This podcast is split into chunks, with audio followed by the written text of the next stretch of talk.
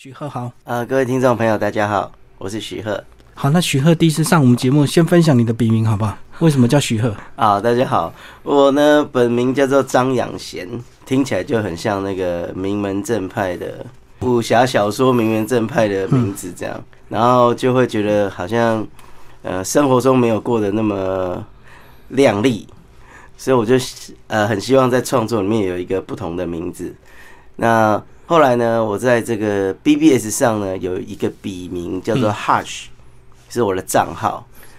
那在某一个诗人的诗集里面，他说他的笔名是怎么来的呢？就是他把他的英文名字倒过来，嗯，就变成他的笔名了。我觉得这个 idea 很棒，所以我就把我的那个 Hush 改倒过来，就变成许鹤了。这样，Hush 许哈，对，变成许鹤，就是谐音。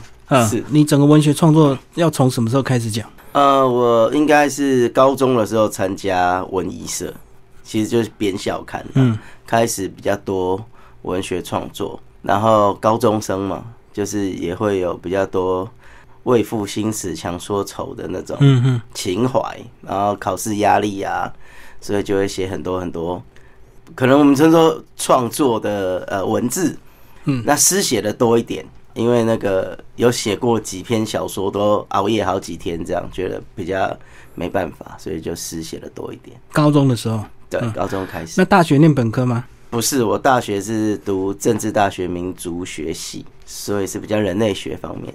是是是。然后人类学会影响你的新诗创作吗？我觉得影响很大哎。嗯。然后我大学还修了一门课，叫做民族文学。就是我们的那个老师，他从文学的角度来分析不同的民族文化的人，可能脑袋是怎么想事情不一样的。所以受那个那位老师叫林修策老师，受他那个课影响蛮大的。所以民族学大部分都研都在研究故事神话吗？就是他有一个他有一个路线是这样，就是透过因为故事神话是已经有的文本，对，透过那个文本来回推他的行为。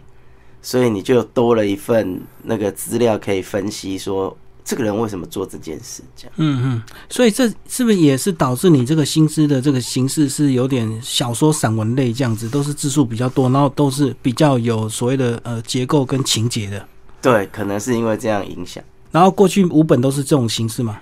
过去五本这一本比较特别，是真的把它当故事来写。嗯。那过去的表达方式。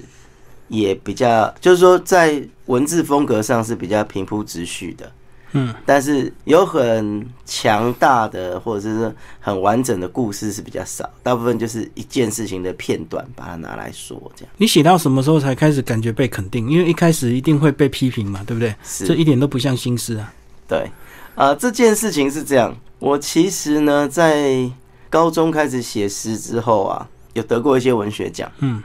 可是那个得奖到，或者说一直到大学毕业、研究所刚开始的时候，有在诗刊上发表我的作品。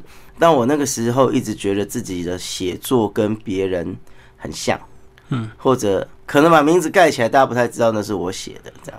所以一直到二零一二年的时候，我离开职场，就是我本来在上班，然后后来出来创业，然后那个时候有一个意外的。意外的参加国际诗歌节，台北国际诗歌节有一个意外的事件，让我觉得我好像一直在原来的标准里面打滚很多年，都不知道在干嘛。所以二零一二年我就做了一个我自己的个人的创作行动，叫做告别好诗。嗯，就是把我过去我认为我学到的、我想要的那个标准，通通都放下来。嗯，然后开始写现在这个风格的诗。这样，那一开始当然有很多。朋友们觉得为什么要这样做？嗯，或者他们会觉得我对诗的标准放的太宽太宽了。嗯，很多应该不是诗才对。可是我得到的一个很大的回馈是，脸书上面的不写诗的亲朋好友，他们忽然看得懂我在写什么。哦，还有很多回馈在我的脸书上，所以我是觉得说我很大的肯定是来自于很多没有写诗的，嗯，可能小学同学，可能职场上的长官这样。他会觉得我写的东西很有趣，他愿意跟我讨论我写的内容。他遇到了很像的事情，会分享在我的那首诗的下面，这样。嗯，然后我就好像觉得这样的路线也不错，所以就一直写到现在。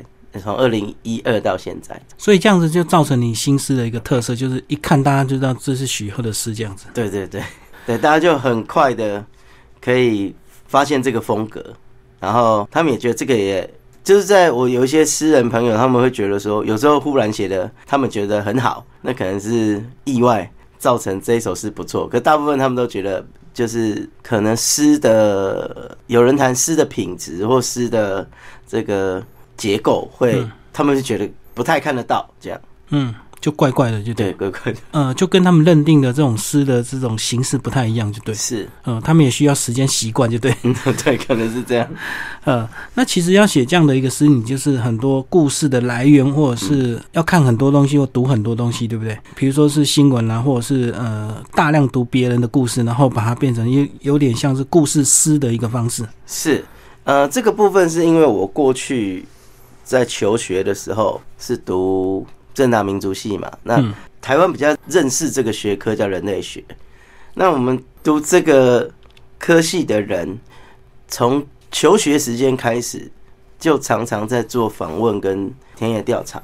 所以我在大学时候就应该是说，就会养成一个常常跟人家聊天啊，然后不怕跟人聊天，不怕接触人的这样的习惯。所以就变一个很爱聊天的人。所以我做过很多的不同领域的田野调查，去过中国，然后去过呃原住民部落，嗯，然后也在社区里面做这个社区经营的工作，或他们村社区总体营造的工作。所以其实接触的人很多。然后平常因为生活比较苦闷，也会看一些争论节目啊，所以对很多现在社会上发生的事都有一点掌握。这样就愤青这样子。对对对对。其实，如果就纯文学的这个形式啊，有时候有些人创作他是需要一些宁静的空间、宁静的心灵，对不对？然后他就专注在他文学的这个天地里，他很怕一些社会事件或者是一些突发的新闻事件干扰他的心灵。那你走的这个路线有点像记者那个路线嗯，我最近有一个体会，我有在脸书写下来。我觉得啊，我这几年开始这个路线的创作之后啊。我很想谈一件事，就是书写的生活是什么？嗯，就是我也知道，我曾经或者我很多朋友，他们是很专注在创作的，追求的是文学性或艺术性，就是那个文学价值。那为什么我做这个事情跟他们很不一样，或者我的目标其实很不一样？那我最近就有一个比喻，就是说，就像有一场马拉松比赛，嗯，他有一万个人参加，他们有一群人是选手。选手的训练量跟自我要求是非常高的，对。然后他们是有名次的，或者是生涯的想象。可是，一场一万个人的这个马拉松比赛啊，可能有百分之九十九的人是跑身体健康，嗯嗯，不是选手。所以，我会觉得说，书写如果是一场很很长很长的一个历程，那我现在有一个自觉，就是说我把它视为一个。生活的一部分，像是一场运动一样，我接近它，并不是我要做那个选手，我也可以为了开心，为了跟朋友们分享我的想法而来做这个创作。所以你可能是那种边喝真奶边吃鸡排跑的那个选手，对，可能是 我跑自己开心就对了。对对，呃，那别人成绩很好是他的事情，可是就你自己来讲，反正我就是有参与感。对对对，嗯。我知道有很多跑友，他可能也是跑那种同学会的，反正一群好朋友，大家一起去跑，然后他反正就是慢慢跑，跑完就好了。对对对，嗯哼哼，哎，所以这个比喻其实还蛮贴切。反正要冲的人就去冲吧，那后面的我们就是我们玩自己的。我另外还有一个想法是说，就像也就是像一场这么大的马拉松比赛啊，也需要很多跑身体健康的人才能撑起来。这个比赛对人数要够多，对啊，不然只有三百个选手参加这个比赛，那个主办单位也会觉得很痛苦。这样，所以我觉得，其实我很多年以来一直在做新式推广的活动，包含我们去创意市集摆摊位，或者甚至我开出版社，都在这一个行动的里面是一部分。那我就会一直在想，诗这么难的一个文类，怎么推广？那我是觉得我自己做这件事，就是在做这样子风格的书写，其实也算在我这么多年以来做推广的一部分。这样，所以你怎么定义你的诗啊？我的诗，我觉得啊，就是在这里面，我有一个哲学观点啊，就是过去因为诗的发表实在太困难了，那个发表的园地也很少，嗯，所以诗只有二元对立，就是写得好就是诗，写不好就不是诗，嗯，所以它叫诗跟肥诗两个范畴。对，那我觉得现在不一样，现在已经有各种网络平台了，很多人都可以把它写的，无论是诗或不是诗的书写的创作，放在脸书上啊、Twitter 上啊，大家都看得到。嗯，那这个时候呢，发表的门槛已经被拿掉了，变容易了。变容易了。那在这样的时代里面，如果还是一直去只谈写的很好的那样子的作品叫是诗，写的不好的就把它摒除，那其实是用一种人为的文学门槛去让很多人无法进入。所以我会觉得说，那如果我们多一层，写的很好的叫做好诗，那我们写的不好的就是诗，这样。嗯，那之前有一个朋友叫洪嘉丽，他跟我说，那你叫他丑诗好了。好诗是很好的，那我们写的是很丑的，这样我们叫丑诗。那这个时候，我们大家都可以来参与这件事，就可以一起来写诗了，不会被人家觉得说你写的这个不是哦，那个才是。可是那个门槛太高了，变参与的人很少。那如果我的想法是说，那如果我们有一个标准，把它弄得很高，没关系。然后也有一群选手去写那样子的诗，这样很好。嗯，那我们就可以开放出另外一个园地，是我们很想写的人。然后我们叫做写诗或写丑诗，这样就把二元对立变成比较级。嗯嗯，那就大家都是诗这样。所以我在某一本诗集里面就说，我的理想是未来有一个人他在看到一首诗的时候，会用这首诗写的不好来取代这不是一首诗，就是他在批评一首诗的时候是这样的态度。至少他认定他是不好的诗也是诗啊，不要直接说这不是诗就对。对对对对对对。那这样讲其实是有点写非主流的诗就对了。反正你主流市场认定的好诗是你们去写，那我们就写一些非主流的，像银法族那种快乐歌唱班一样，反正大家唱的很快乐，然后大家 key 都不准，对，可他唱的也是歌啊。对啊，就是因为呃，老实说，我们在二零零八年的时候开始接触诗的出版的那个时代，那已经是十年前了。嗯，那个时候的那个时候的环境非常的严苛，就是诗集几乎卖不掉，那只有。少数的几个很前辈的大诗人的诗集有一点点销量，可是也卖不好。那那个时候就是觉得说，大家有点看到诗想要逃走的感觉，不想要亲近的感觉。即使网络上好像很多人说他在写，可是我们每次出书或者同业在出诗集的这样书都卖的不好。是这两年因为网络那个脸书的一些诗的社团，像晚安诗啊，每天为你读一首诗。他们崛起了，有十几万或者是二三十万的那个粉丝，开始年轻人的诗集卖的很好。嗯，最近几年才诗被比较被出版市场觉得他好像可以出这样，可是以前是觉得连读者在哪里都不知道，所以我们那时候就会觉得说，如果像二零一二年的时候，我就会觉得说，如果我们一直在把这个诗这件事一直看作是呃贵族的啦，呃庙堂里面的啦，那就会。就是我们一边出版自己，一边都不知道读者在哪里，就很希望像比如说那个时代有一个诗刊叫《卫生纸诗刊》，它就收录了很多很有社会反抗意识的，或者是生活的谈论生活细节的这样子的诗，让一般的社会大众或是年轻人或者文青会喜欢读那样子的诗。可是那样子的诗不一定是。呃，文学奖里面，或者是另外的别的诗刊里面认为的是很好的诗，嗯嗯。可是那样是被鼓励出来之后，呃，有一些社会意识，有一些社会议题在里面谈论的时候，他就在网络上啊，在各个层面，诗这个这件事情好像被接受了，很多人会在脸书上去分享这样。那我就觉得说，这个就是。一路上，我从二零零五年吧开始做诗的推广以来，觉得近年是状况真的比较好的时代。这样，刚有讲到一些新诗，这个呃，普遍都卖的比较不好。你觉得跟这个创作者的颜值有没有关系啊？因为有时候这个长得漂亮的、长得帅的新诗还是比较多人欣赏，对不对？我觉得是颜值有一个关系，是因为最近很多卖的好的都是年轻的诗人呐。嗯，可是也有很多是他的诗本身可以。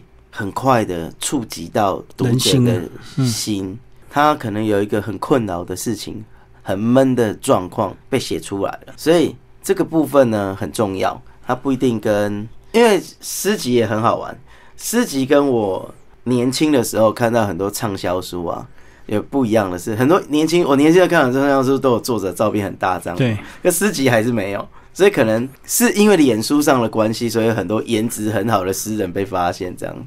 但是我觉得他还是他的文字，可能是那个文字有颜值吧，那个文字很容易，这个可以触及那个读者他遇到的状况。那这样子的书写也是以前的诗人比较少经营的。以前的诗人，他的一句话或一首诗，其实埋藏在文字里面的很多象征跟很多那个谜语里面。所以不是那么轻易的，读者看完了一首诗或看完两句话就可以马上抓到那个感觉。他要花很多认真的力气去理解一个典故啊，或者是认识一种植物啊，他才可以去读得懂那一首诗。那近几年来的比较年轻的诗人，他们比较会去使用那种很容易让人有感的句子。那因为他可能很多诗里面都有很饱满的情绪。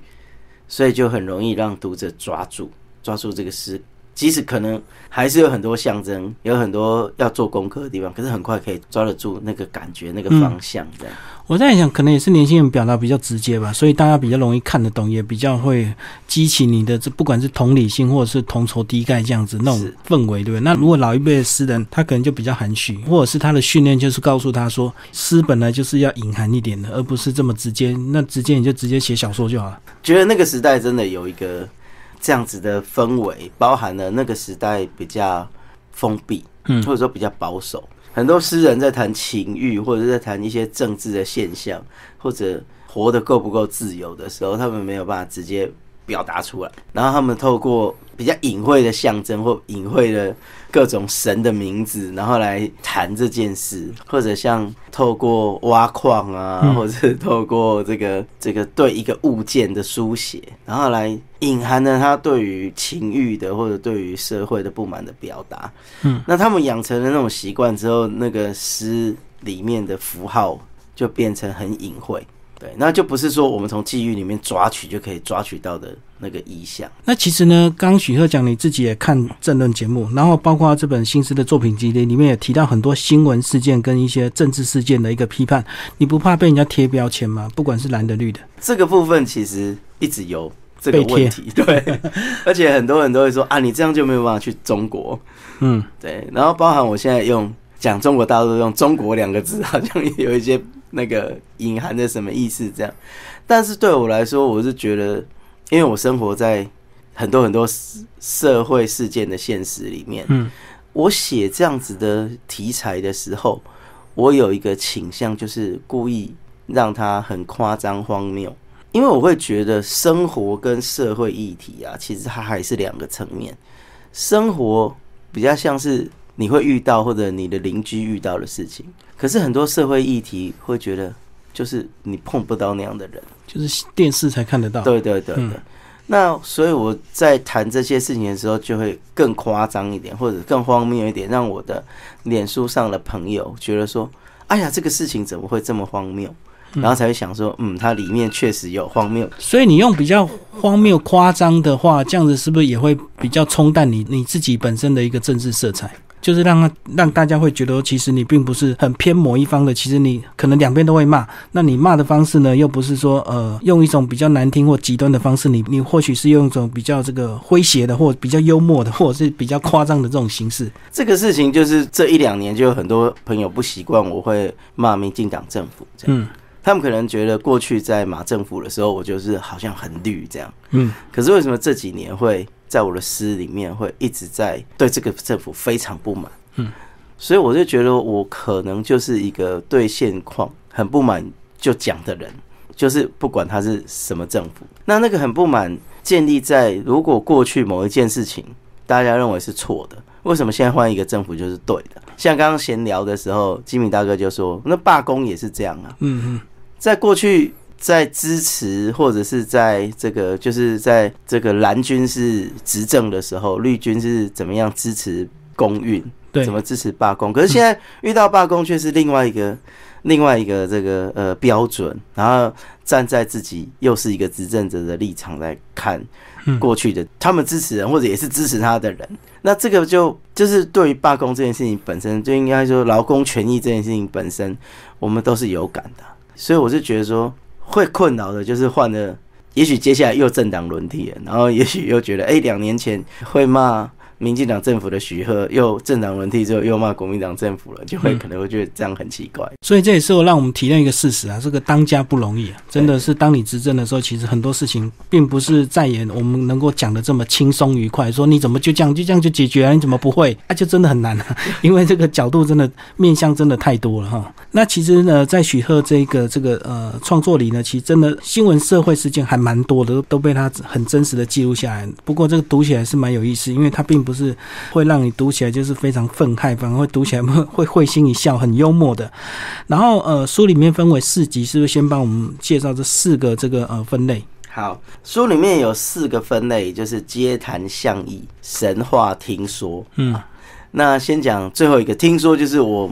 身边的事就是我妈妈跟我啦，哦，就是我妈妈的呃传奇的一生这样。嗯，啊，简单说就是我妈妈是大户人家的小姐，嗯，可是嫁的不好，然后就跟我爸私奔来台北所以我是私生子。嗯，然后到高中，我妈的老公过世了，我爸妈才结婚。嗯，然后我才有一个领养的过程，我才变成他们的小孩。嗯，然后我高中的时候，那所以就是我我妈的这个。人生是很曲折的啊！另外一首诗叫《我有毛病》，就是写我在过去一两年的时间有在心理咨商，然后咨商师会觉得我在情绪上有很多呃小问题，然后造成我可能在生活上，比如说呃早上都会睡很晚，类似这样，很慵懒这样子。对对对，那所以就是他们有一个技巧叫做外化，就是说你把你自己变成另外，就你把你那个觉得你。很困扰的那个事情，比如说我有时候会对某件事情很生气，嗯，那不要认为是你，你把它取出来，变成另外一个，无论是物件还是角色，你就可以跟他对话的，嗯，然后呃，智商是跟我也可以跟他对话，他能变成一个被访问的对象这样，那就不是我，然后我们就我就觉得，哎，那我要把我外化，然后我好多东西要外化呢，所以就写了一首诗，这样就是有听说这部分，对对。那街谈巷议的部分，就是我听来的。我现在四十多岁，在开始大学以后的十几二十年里面听来的故事，然后在街谈巷议里面呈现。那神话比较多，是我想象的故事，然后跟神啊鬼啊有关的这样。所以你你蛮会自我相处的，对，其实是我很会，嗯，对，很会，比如说回想故事啊，或编故事这样。所以你这种个性叫做动静皆宜，很能够跟人家聊天，也能够自己自我相处这样子。是，嗯哼。好，那我们就来聊这个呃这本书名的这个诗好不好？好，邮政柜台的秋天这首诗呢，它总共有二十首短诗，然后组合成一首诗，一个故事这样。那他这个人呢，是因为我在二零一六年底到现在有一个创作计划，叫一万首诗。嗯。就是目标是五年内要写一万首诗，但是我现在进度严重落后，这样。然后在那个过程里面，因为我是参加方格子那个写作平台，他们就会帮你设计那个赞助方式。那有一个赞助方式是，他们请我吃一顿饭，然后我写一首一首诗送他，这样，就是一种对我的文字的赞助，这样。对对。就有一个高雄的朋友，他就参加了这个赞助，然后我就。坐车去高雄，然后我们就吃一顿饭，这样。那就写一首诗给他。他就在聊天的过程中，把他最近遇到的问题，然后他发生的事跟我说。那本来是写一首啦，但是我觉得他的故事实在很精彩，所以我就把它写成二十首送给他，这样。所以他就是邮差吗？他这个对，就是邮政柜台，他们是内勤的。嗯哼。对，所以他做什么呢？就是他们有两个业务，一个叫邮务，就是要收发信。对，另外一个就是那个储汇，就是要帮人家存钱呐，存钱领钱的，领钱的。对，那这两个都非常复杂。他就有一个很特别的状况，是因为他分发到他们那个社区，他家巷口的邮局上班，然后那一条街那几个社区里面所有的人都是从小看他长大的，然后都是他认识。嗯嗯，这样就有趣了，就是他就会知道哪一个婆婆其实存很多钱。谁家有钱就对。对，然后或者是或者是谁其实常常买什么东西，然后比如说就是都没有都没有领到，然后都来留来邮局领这样。嗯，然后有的人会来领东西的时候会特别扮装一下，可是他一眼就看出来这个人是谁。嗯，因为他们都邻居嘛。对，然后他也会被关心，就是这个弟弟好像知道太多事情了。对，然后就跟我讲一些，比如说。会有邻居去找他妈施压，说叫他跟那个邻居说，那个阿妈到底存多少钱？可是他们又不能讲哦，然后机密。对，然后他妈就会说你怎么那么难相处？可是我们又不可以，可以不可以透露？这样，嗯嗯，对，然后就有很多这种事件。然后还有一个就是他们的家人的彼此的关系。其实我还蛮多朋友是这样，就是说家里兄弟姐妹多的时候啊，很多压力都会放在那个最后。比如说没有嫁出去、没有娶老婆的那个，还留在家里的那个那个人，嗯，就是他还没结婚，所以压力都在他身上。然后结婚的，比如哥哥或姐姐、妹妹，结婚的就搬出去，这样。对。然后就是他们要陪妈妈，然后妈妈又，比如说如果妈妈本来就是家庭主妇，她就会把所有的注意力都放在放在你身上，对，那就压力很大，这样。对，然后就是一个这样子的，从家庭到他工作的很多，有的听起来是好玩的事，有的是困境，然后就把它写下来，这样。嗯嗯嗯，对。哦，所以从一个人就可以发展出二十首诗。好，那其实呢，呃，在一开始那个街谈讲年菜也也蛮有意思的。这个年菜你自己会煮吗？年菜是我不会煮，那平常我们家还是我爸在弄。那那个故事是，其实是我大学时候。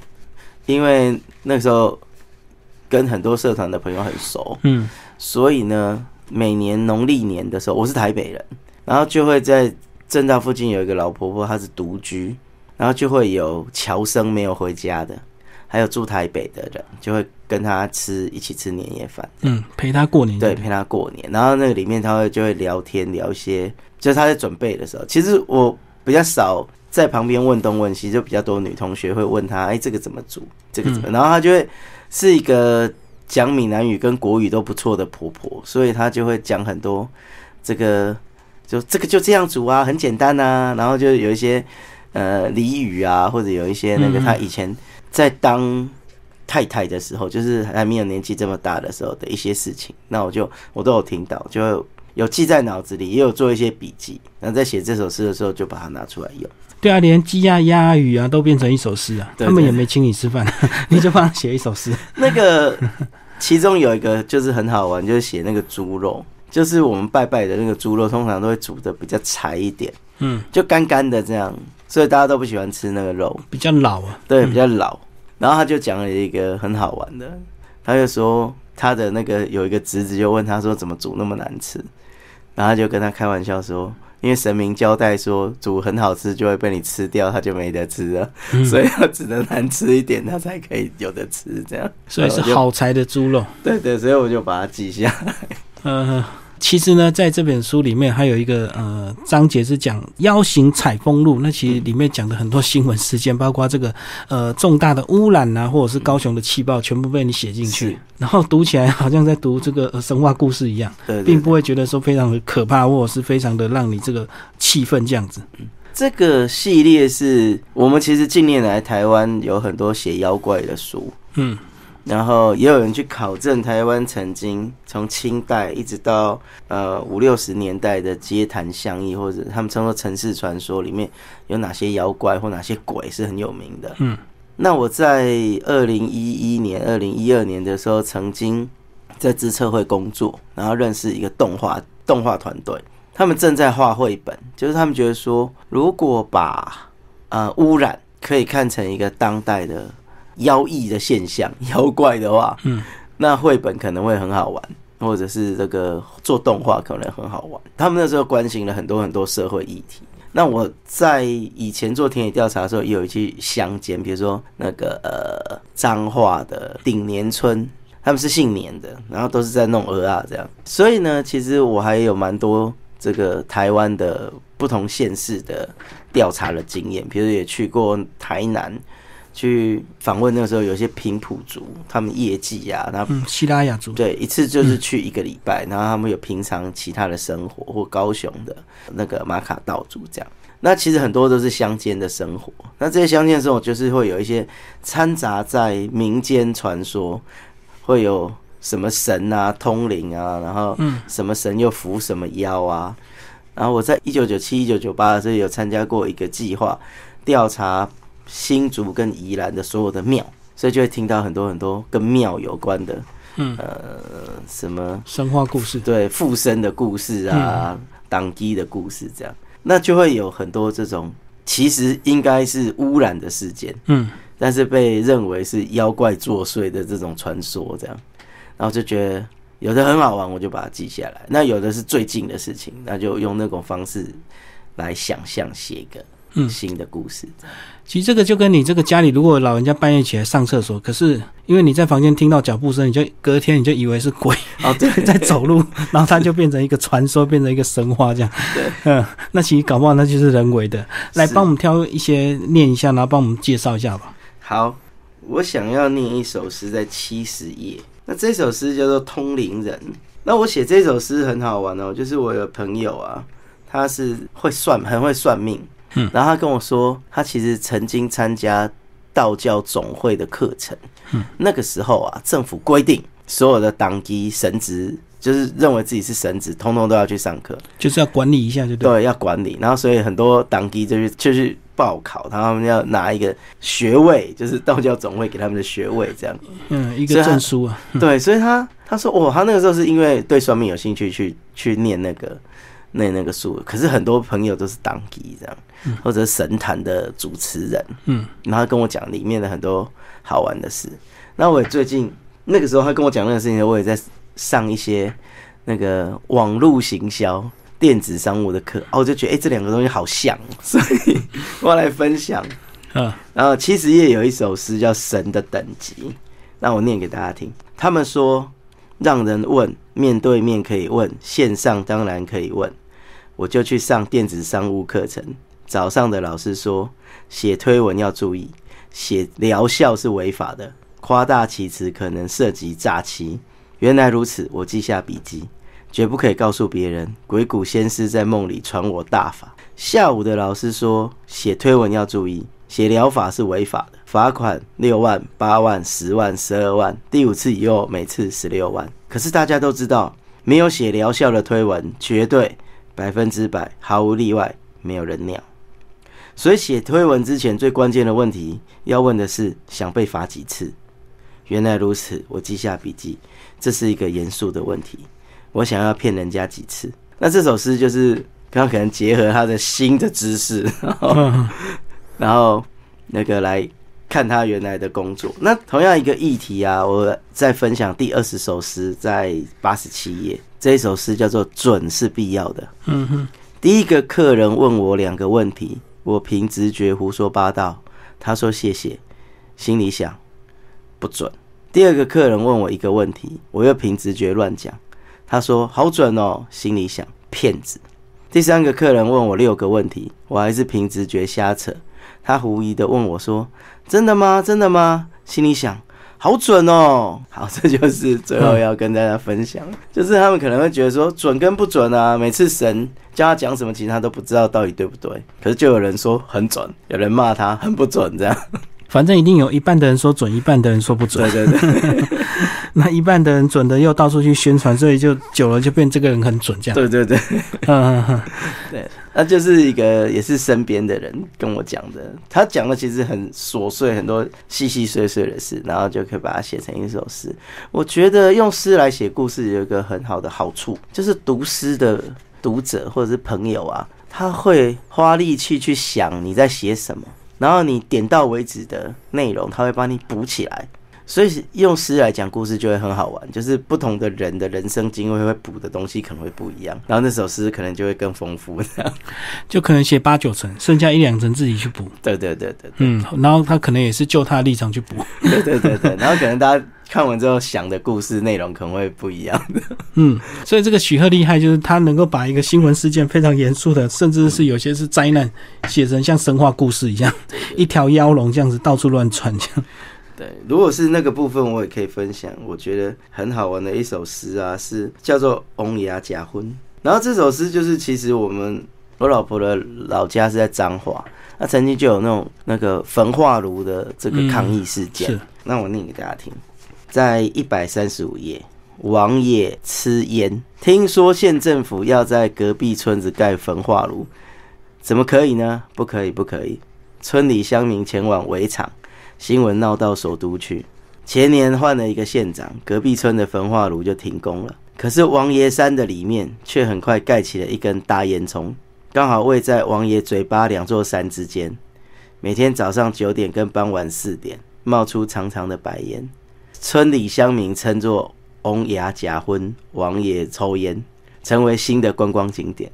那这个就是我觉得，就是他们后来就换的地方盖 盖焚化炉这样，嗯，然后就很荒谬的说，哎，后来就变成观光景点，因为远远看很像那个山，好像有一个人在抽烟，所以这很有意思。同样一件事情，在这个地方盖不可以，可是换了地方盖就可以，然后就变成观光景点，对，就很荒谬的事情。对，就是我就是让他这个荒谬性可以凸显这样。有些时候公共事务就是这样啊，就是需要有地方烧垃圾，可是他又会让他觉得会污染啊，然后会发生什么事这样。然后盖在盖在平地的焚化炉会比盖在山里的更不污染吗？可能也不会。对对对，对啊，盖在山里都是一样的，对啊，只是盖在山里大家眼不见为净，可是还是会冒烟给你看，这样是是，对。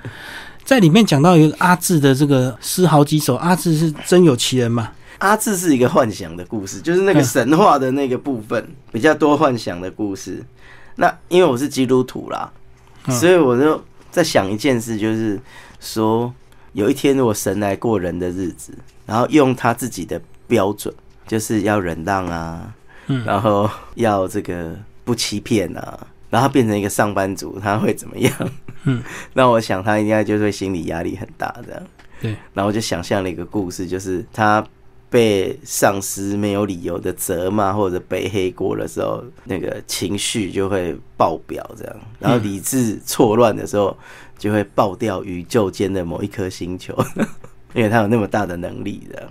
是，所以就变引起了一个宇宙间的那个刑案事件，然后后来还有调查啊等等等这样。然后我的想象就是就是一个这样子的一个角色，然后大家都对他客客气气的，因为他就是神嘛，他就是万能的这样。嗯，然后地位崇高这样，可是他当一个上班族，然后上班族压力很大，压力大到他就会做出很严厉的事情来。嗯嗯，对，然后最后解决的方法就是帮他换一个工作，然后星球爆炸的事件就再也没有了。嗯，你过去有当过上班族吗？有啊，我当过蛮长一段时间上班族。可是最对我来说最怎么讲，最像上班族的一个很严苛的经验是在职测会的时候。嗯，就那个工作压力很大，然后要做的事情很多，是因为他公家的关系吗？所以他他也有，其实他有一点半民营，嗯嗯，所以他那个业务的要求，然后那个就是业务绩效的，因为我以前在中研院或者几个比较像公家机关的工作啊，他们在业务绩效的要求没有那么严苛。哦，因为他是研究单位啊，对，嗯，然后到了资策会之后，他就会有你做的每一件事情的背后，除了你做了有。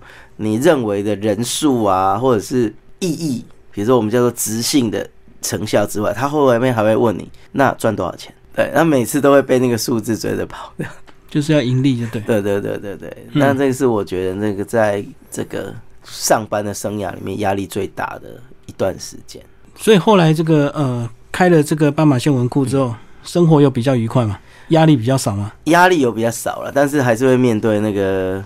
那个营业啊，这个营业预期够不够啊？然后每每个月的这个开销啊，那我现在的方法是说，我也会去接演讲啦，也会去大学兼课来这个怎么补贴一下的。嗯嗯嗯嗯。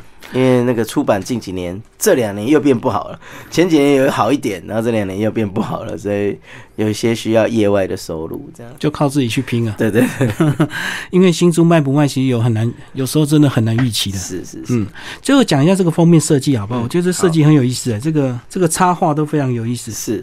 那我们的设计是因为我们从开出版社以来都比较花比较多的力气，让我们的设计师去跟我们的作者沟通，说他喜欢怎样的封面的风格。嗯哼。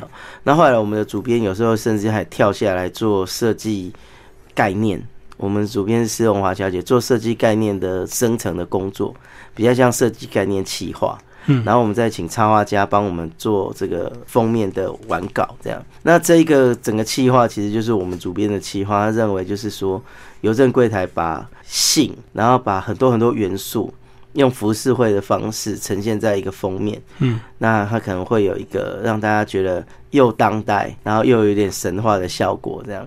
那我们就找了这个插画家，叫做杀虫吉。他是一个亚洲有名的涂鸦艺术家，是。对，他有他常常的那个创作是在那个马路上用粉笔画这样，哦，所以我们就找他来画。那他就听了我们的需求之后，他就结合了这个呃埃及的风味啊，日本的神话的风味这样，然后还有这个美国当代的一些图腾符号，然后画了这一幅这个插画这样。在这个封面有一只不知道，以为会以为是鸡，对不对？为什么画一只鸡？哦，他说是鸽子啦，就是邮局嘛，所以邮局是传信鸽这样。对，最早以前的时候是用鸽子来传信，就对。对对对对对。嗯，所以除了这个封面的主视觉，其实每个章节你还是有一幅插画，我觉得哎看起来蛮有意思的。这个真的跟你的心思有点互相呼应，就是有点幽默的那种插画手法。对。那就是这个呃，涂鸦艺术家他们的这个风格会很强烈，嗯，然后他们把我们这个元素告诉他之后，然后他的这个创作就会其实是很当代的，对，就是情绪会比较饱满，嗯嗯，那我们就很喜欢他这样的创作，适合这个里面有很多搞笑的这个呃的成分的诗，这样，嗯，最后许二帮我们总结你这本作品集这个。呃，好像看完之后自己就会懂哦，不太需要解析哦。这本书是呃，我第一次尝试把故事用诗的方式把它写出来。嗯，那我这个尝试是很希望做一件事，或者想要实验一件事，就是诗可以讲任何的内容，因为以前的诗啊。从就是古希腊罗马时代的荷马史诗，或者是在少数民族的，比如说像江格尔啊、格萨尔这种史诗啊，其实他们不只是故事的推演，还包含了很多很多当地的，无论是神话或者是当地文化或祭祀的一些呃重要的知识在里面。那所以我觉得诗应该什么都可以说，包含说故事。所以这一次就是把我长期以来。收集的或者听到的故事，用诗的方式把它写出来。那在写的过程中，我有一个路线，就是搞笑路线。嗯，是，就是会在诗里面放一些小的呃笑话或者笑点。那有就有读者跟我说，其实有些诗其实本身应该是蛮哀伤的。那有这些笑点的时候，可以让人家比较好读过、读下去或读完这样。不然就会是很沉重的很多事情，比如说。里面的很多对于社会议题的的书写，其实很多议题对我来说都是很绝望，嗯哼，没有办法处理。我们作为国民，其实好就是无能为力，这样只能看着它发生。对，那我是希望透过这种荒谬的方式，让大家去理解那个，嗯，我们不是他的时候，不是那个受害者的时候，也许我们觉得就有一件事情发生了。可是当我们试的时候，会有一个很。很庞大的那种无力感，或者是那种无能为力的感觉。嗯嗯。那透过这样，虽然有一点笑料，可是大家可以感觉得到那个荒谬性，这样。至少透过你的这种方式，让大家注意关注到这个新闻事件，并不是说你要写的多正义或多写的多哀痛这样子。重点是我要先吸引你注意。那当你引起注意之后，你自己就会去深入研究这个议题，到底未来该怎么有没有什么更好的一个方式来解决？这样，对，这也是你一个新思呃，作为一个诗人的一个社会责任。是是是，谢谢。嗯，好，谢谢许鹤为大家介绍他这个呃新诗作品集《邮政柜台的秋天》，然后斑马线文库所出版。谢谢。